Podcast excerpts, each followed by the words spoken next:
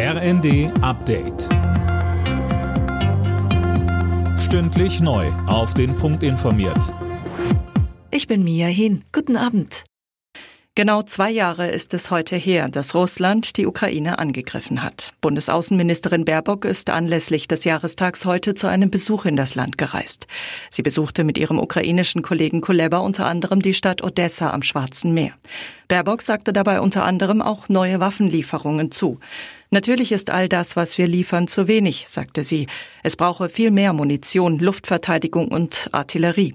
Kuleba dankte Baerbock für ihren Besuch als weiteres Zeichen der Solidarität. Sie sei eine Freundin, die für jene Koalition steht, welche die Ukraine unterstützt.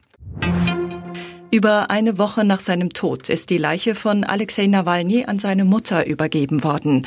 Das hat eine Sprecherin des Kreml-Kritikers mitgeteilt. Uwe Schimonek mit den Details. Seit Tagen hatten Unterstützer und Angehörige Nawalnys das gefordert. Die Behörden verweigerten das aber und sollen Nawalnys Mutter unter Druck gesetzt haben. Ob jetzt alles so abläuft, wie die Familie es sich wünscht, wisse sie noch nicht, betonte Nawalnys Sprecherin. Letzte Woche Freitag war bekannt gegeben worden, dass der 47-jährige Kreml-Kritiker in einer Strafkolonie gestorben ist. Westliche Politiker werfen Russlands Präsident Putin vor, für den Tod verantwortlich zu sein. Die neue Partei von Sarah Wagenknecht hat in Sachsen ihren ersten Landesverband gegründet. Als Bundespartei hatte sich das BSW bereits im Januar formiert.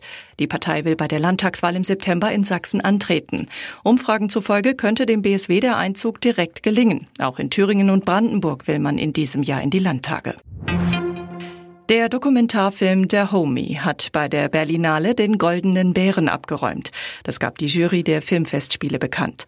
Der Film der französischen Regisseurin Mati Diop beschäftigt sich mit der Rückführung afrikanischer Schätze aus einem Pariser Museum.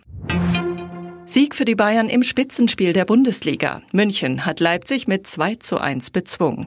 Dabei erzielte Harry Kane den entscheidenden Treffer kurz vor Ende der Partie. Die weiteren Ergebnisse. Union Berlin Heidenheim 2 zu 2, Mönchengladbach Bochum 5 zu 2, Bremen Darmstadt 1 zu 1 und Stuttgart Köln ebenfalls 1 zu 1. Alle Nachrichten auf rnd.de